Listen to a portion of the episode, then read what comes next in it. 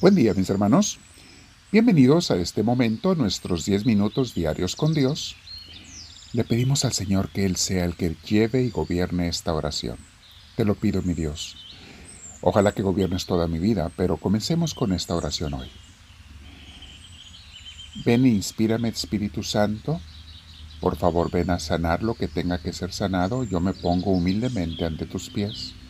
Renuncio a todo pecado y sobre todo a todo orgullo a todo ego, que de eso vamos a meditar hoy, Señor. Renuncio a ello para que tú puedas reinar en mí, mi Dios, para que no sea yo el rey o la reina de mi vida, sino que seas tú. Ayúdame, Señor, a hacerlo, te lo pido. A ser humilde y obediente a tu inspiración, a lo que tú me quieras decir cada día. Voy a respirar profundo y con mucha calma y permitirle a Dios que entre en mí. Ven Señor, te lo pido. Gracias, mi Dios. Mis hermanos, hemos estado meditando sobre lo que son los ataques de ansiedad y de pánico. Nadie los quiere y no los deseamos y ojalá que nadie los sufriera. Pero mis hermanos, ¿se acuerdan que Dios convierte hasta lo malo en bueno y utiliza lo malo para sacar cosas buenas? Hoy el título se llama La ansiedad puede ser la cirugía de Dios. A nadie le gusta tener que ser operado, que le hagan una cirugía. El tener que estar en el hospital, ser anestesiado, que te abran con un bisturí, a, a nadie se le antoja eso. Y sin embargo, mis hermanos, los resultados de una buena cirugía son salud, mejoría, que nos quiten muchas veces un tumor que nos iba a matar. Son resultados benéficos. Una de las cosas, mis hermanos, que nos causa una ansiedad es el ego. O más bien dicho de otra manera, uno de los beneficios de la ansiedad puede ser la cirugía del ego. Cuando sufrimos de ansiedad, mis hermanos, uno no puede tener orgullo, ¿Qué orgullo vas a tener si te sientes derrotado? Cuando sufrimos de ansiedad, desaparece tu vanidad. ¿Vanidad de qué? Si te sientes mal. Desaparecen los sentimientos de grandeza, el amor propio enfermizo, la soberbia. Mis hermanos, cuando sufrimos de ansiedad, y se los digo por experiencia, no te queda más que humillarte hasta donde te sientes. Y qué mejor manera de dejar que Dios se nos arrime que el bajarnos del caballo del orgullo. Te sientes en el suelo. Porque si tú no te quieres bajar de ese caballo del orgullo, mis hermanos, y Dios te quiere salvar, entonces Él va a tener que tumbarte del caballo. Y a muchos lo tiene que hacer Dios porque uno por sí mismo no se hace humilde. Te tiene que tumbar Dios del caballo, como lo hizo con San Pablo, ¿se acuerdan? En Hechos 9, 3 y siguientes. Veamos cómo dice ese texto bíblico tan enriquecedor. Iba San Pablo hacia Damasco, les pongo en el contexto, mis hermanos, a apresar a unos cristianos, porque eso es lo que él hacía. Los apresaba a los primeros cristianos, los mandaba a la cárcel, porque para él era un delito que anduvieran predicándose Jesús. Y Pablo era un fariseo, se llamaba Saulo entonces. Saulo era un fariseo, un sacerdote judío que odiaba a los cristianos. ¿Ok? Él creía que estaba bien, como muchos de nosotros. A veces creemos que estamos bien, pero estamos bien mal, mis hermanos. Entonces dice así Actos 9.3. En el viaje sucedió que al acercarse a Damasco, una luz del cielo relampagueó de repente a su alrededor. Él cayó al suelo del caballo y oyó una voz que le decía, Saulo, Saulo, ¿por qué me persigues? Él preguntó, ¿quién eres, Señor?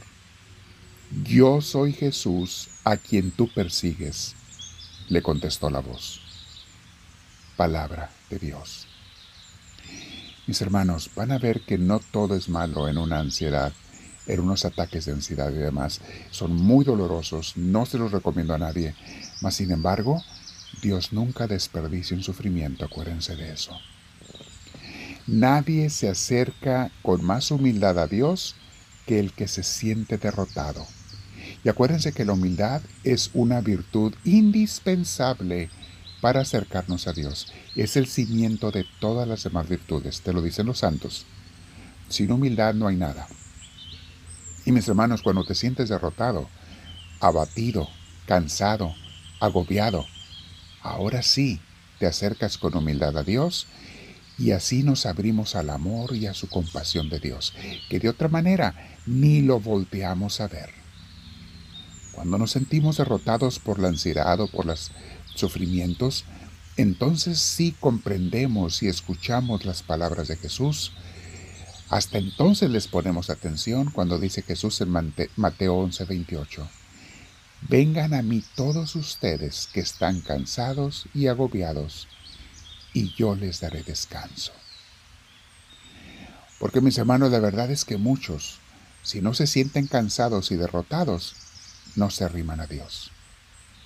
Es triste, pero es verdad.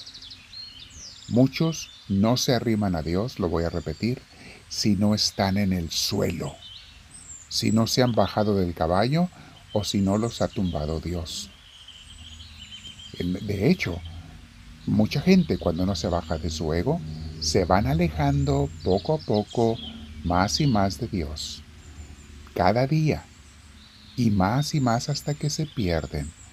Unos se pierden para esta vida y otros se pierden para la vida eterna.